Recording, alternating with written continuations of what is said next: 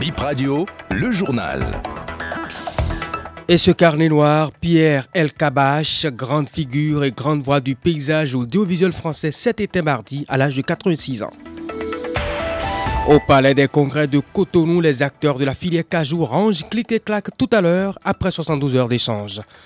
En sport, quart de finale du 44e championnat des clubs champions de handball, Adidja Handball Club face à la JSK à 10h30.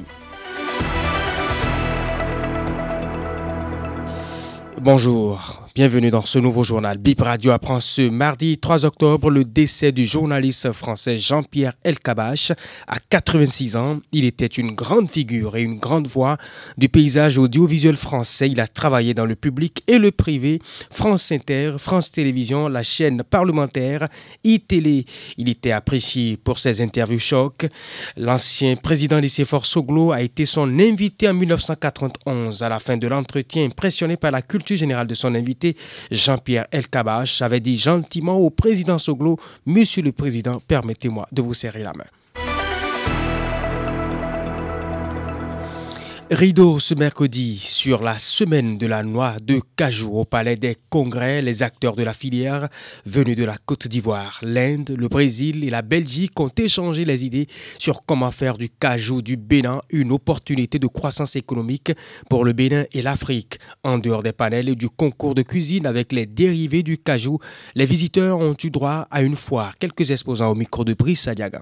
Nous sommes dans la partie transformation de cajou. On avait l'habitude de faire euh, la purée des amandes blanches. Maintenant, cette année, on a fait la purée des amandes rôties et que nous avons même fait le petit format de 200 grammes et tous ces dérivés. Vous verrez chez nous la purée d'amandes de cajou, la farine d'amandes de cajou. Vous verrez également les amandes rôties salées de cajou. Vous verrez les amandes bio de cajou. Au Bénin, nous n'aimons pas prendre ceux dont on n'avait pas connaissance. Donc, ils sont en train de découvrir aujourd'hui les purées et la farine, bien que cela existait depuis longtemps. Donc, ils apprécient beaucoup plus les amandes rôties salées, ce qu'ils connaissaient déjà.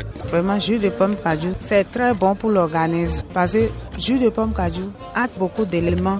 Par exemple, c'est riche en vitamine C, calcium, potassium et magnésium. Le pomme même là, on transforme ça encore à l'école. On transforme encore en le vin, jus de pomme cajou. Il y a tout. Ça transforme beaucoup de choses. Nous avons exposé les amandes de cajou déjà prêts pour consommation. Comme vous le voyez ici, c'est ce que ressort après la production. Les prix ici que vous voyez, c'est différentes grades de cajou et le prix va avec ce qu'on a en face. Ça varie de 4600 le kilo à 7800 le sachet. Ça dépend de qu'est-ce que vous voulez. Ça dépend de la grosseur.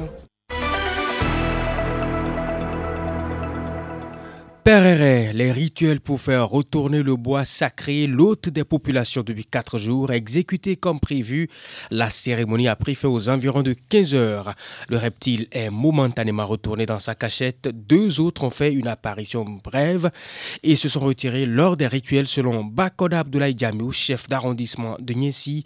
Au moment où il nous accordait l'interview, le bois est revenu. L'élu local confie que l'animal sacré repartira dans son milieu grâce au rituel déjà effectué.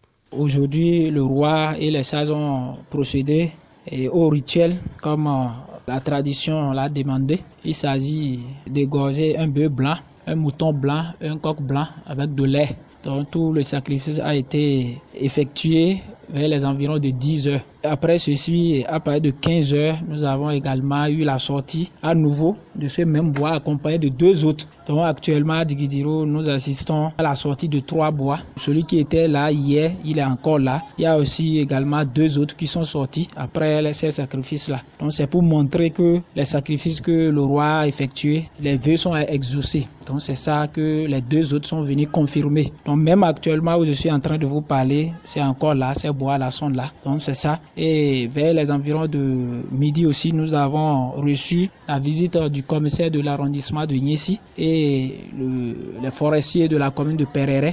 Donc ils étaient venus, le forestier a entretenu la population sur euh, la nécessité de ne pas trop brutaliser la bête donc, et la population a écouté de vive voix. Comme euh, c'est des animaux sacrés, la population a acclamé les conseils du forestier et également le commissaire a prodigué des conseils à l'endroit de la population tout ce qui concerne la sécurité autour de ces collines-là. C'est une colline sacrée Et cette brève dans ce journal, le déferlement exceptionnel des vagues de l'océan Atlantique, un phénomène récurrent et saisonnier lié aux effets néfastes du changement climatique. Le ministère du cadre de vie et des transports, via un communiqué, invite l'ensemble des populations à la prudence et à la vigilance. En ces temps de pic ou de houle, il urge de suspendre toute activité des traits, des côtes, mentionne le communiqué.